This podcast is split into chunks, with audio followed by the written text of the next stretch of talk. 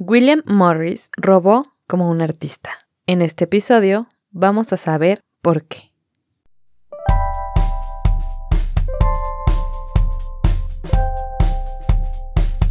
Hola, yo soy Karina. Bienvenido a Arte y Artistas, donde platicaremos sobre corrientes pictóricas, obras, artistas, museos, libros, películas y todo. Todo por amor al arte, por amor al arte.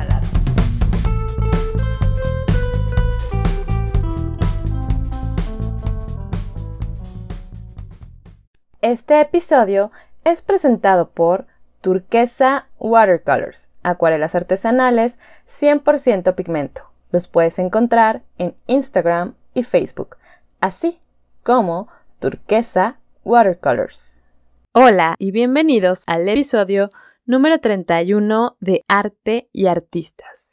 En el episodio pasado platicamos sobre una corriente muy interesante que integra el arte, el diseño y artesanía, llamado Arts and Crafts. Y uno de los fundadores de esta corriente fue William Morris, del cual vamos a hablar hoy, ya que él en sí mismo fue una gran influencia no solo para este movimiento, sino para el diseño y el arte en general.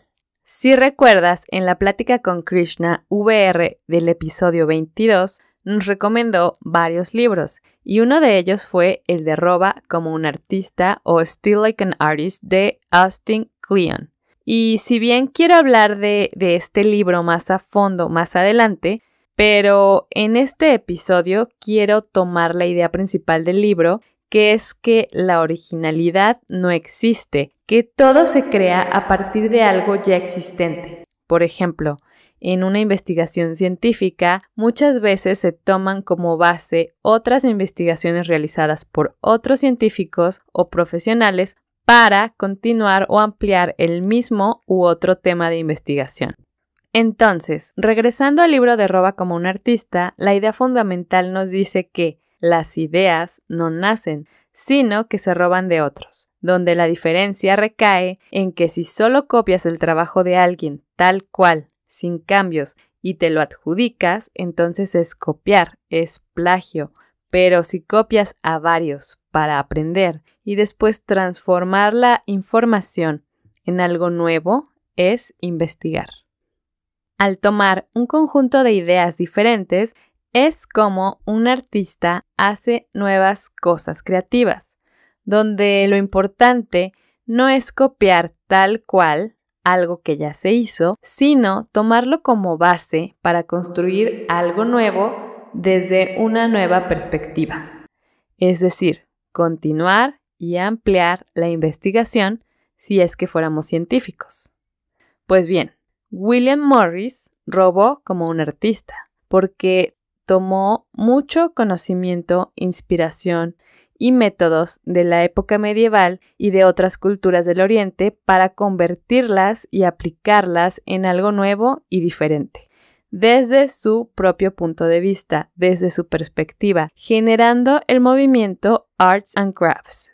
Y en este episodio quiero hablar más sobre eso y profundizar más en la vida y obra de William Morris y cómo fue que influyó en el arte y el arte en él.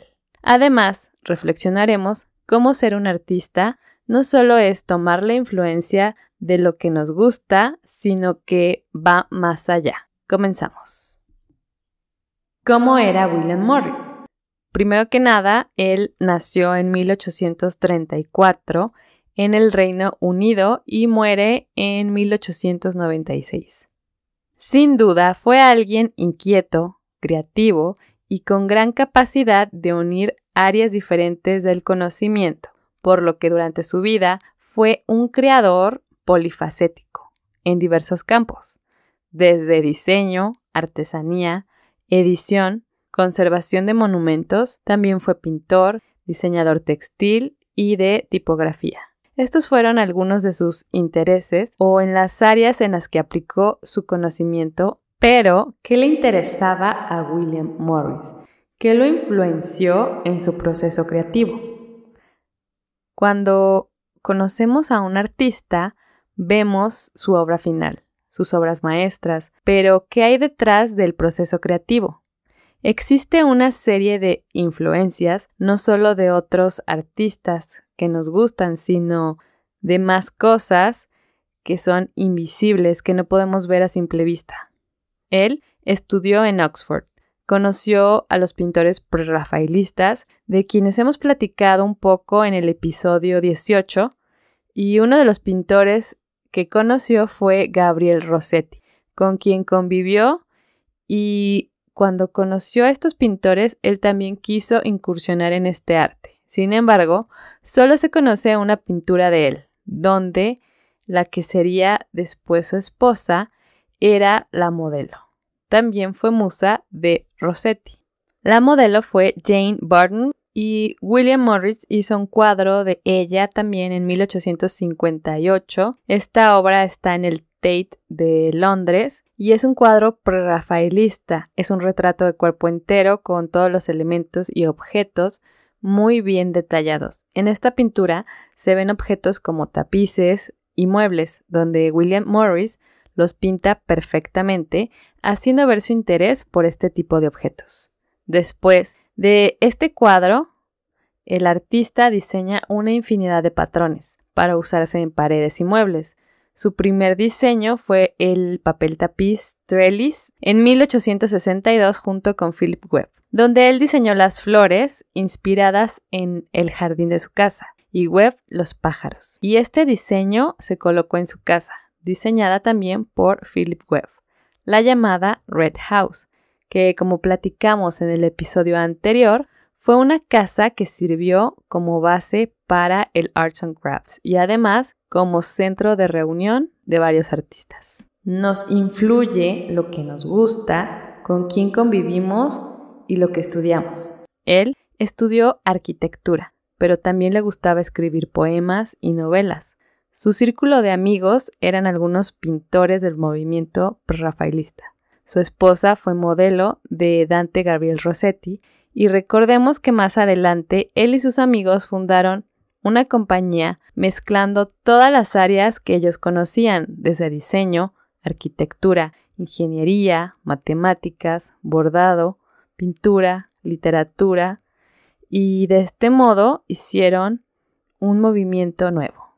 Dentro del arte, que más le gustaba a William Morris estaba el arte gótico y la literatura de fantasía. También la literatura medieval, pero además le gustaba la naturaleza, los patrones orientales de alfombras y tapices antiguos. ¿Qué pasa si mezclas todo esto? Pues creas patrones maravillosos que nos recuerdan a los orientales, pero con mayor movimiento y con motivos basados en la naturaleza. Esto quiere decir que el artista no solo se limitó a copiar los patrones, sino que le dio su sello personal, que es reconocible hasta nuestros días. Sus diseños estaban inspirados en la naturaleza y el estilo medieval. Recordemos que tenía parte de las influencias también de la hermandad prerrafaelista. Además, tuvo influencias del estilo otomán y persa. También nos influye nuestro ambiente, el lugar donde vivimos, las personas de las que nos rodeamos, intencionalmente o no influye en nuestro comportamiento y en nuestros patrones de pensamiento.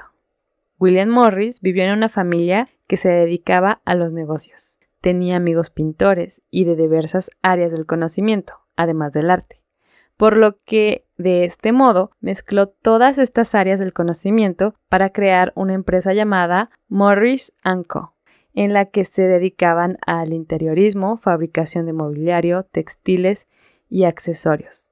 Él comercializó el arte, aplicando el arte en productos tales como sillas, muebles, papel tapiz, textiles y otros objetos. Y más adelante, también fundó una imprenta elevando el nivel del diseño de las publicaciones, pero tomando el arte medieval como base.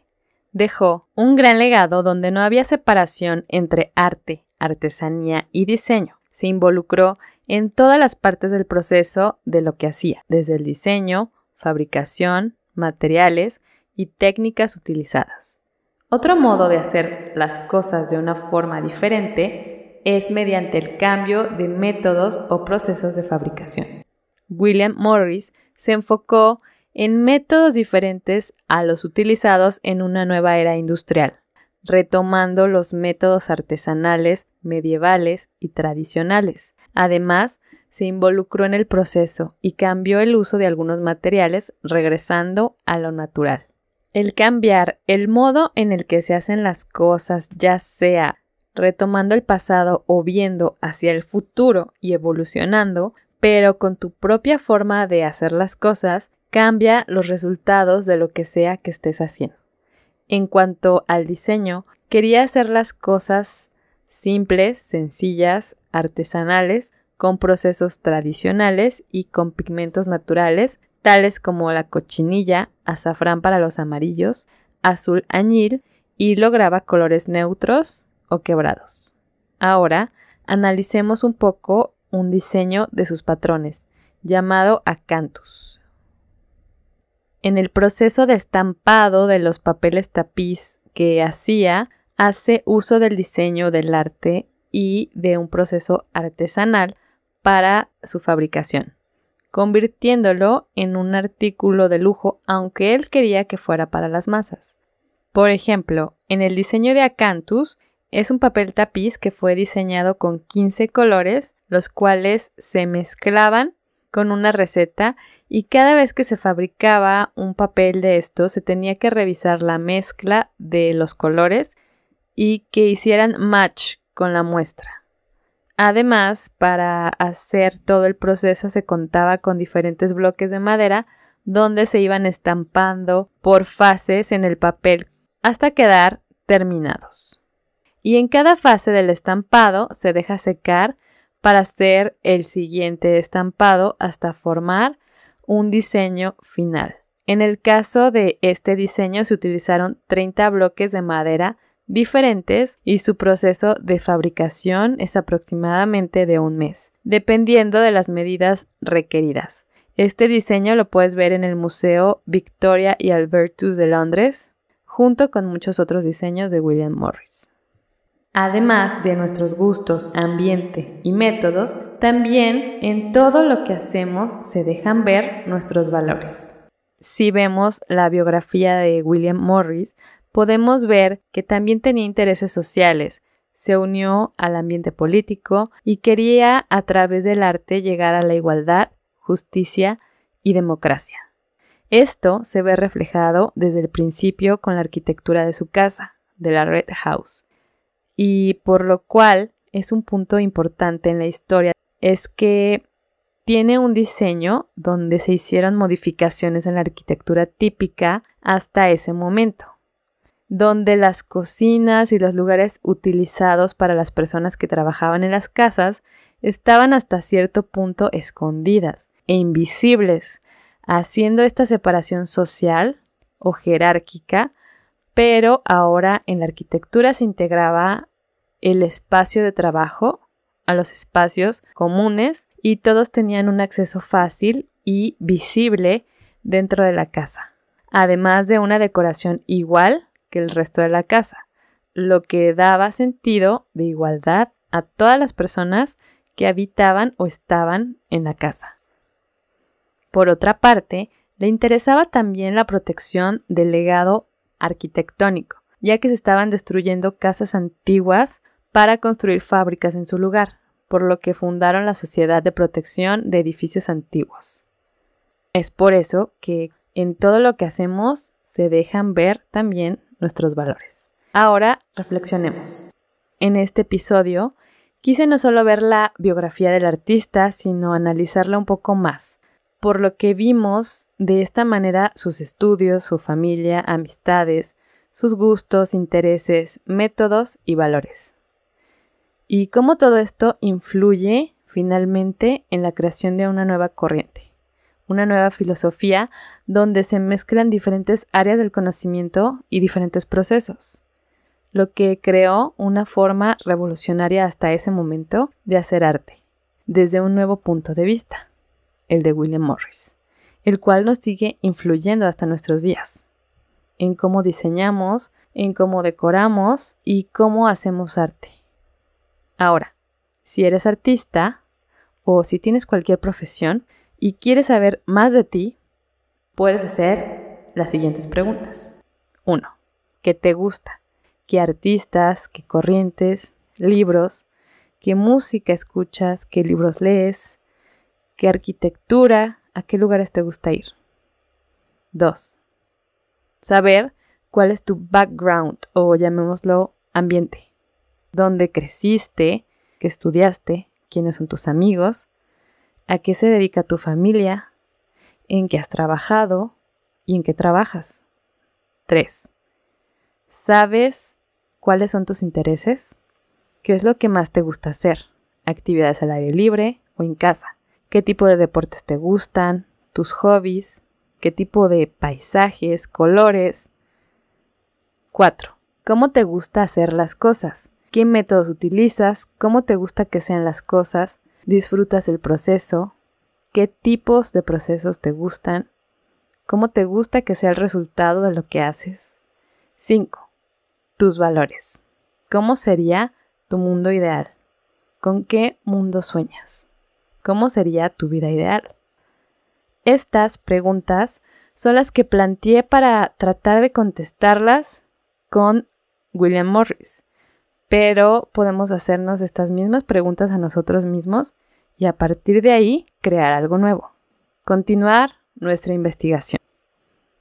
Cuando tomas todo lo que te ha formado, todo lo que te ha influido, tu ambiente, amigos, familia, valores, gustos, estudios, personalidad y todo lo que eres y todo lo que te rodea para crear algo nuevo, es cuando robas como un artista, como lo hizo William Morris. Espero que te haya gustado este episodio tanto como a mí y nos vemos en otro episodio de Arte y Artistas. Hasta pronto.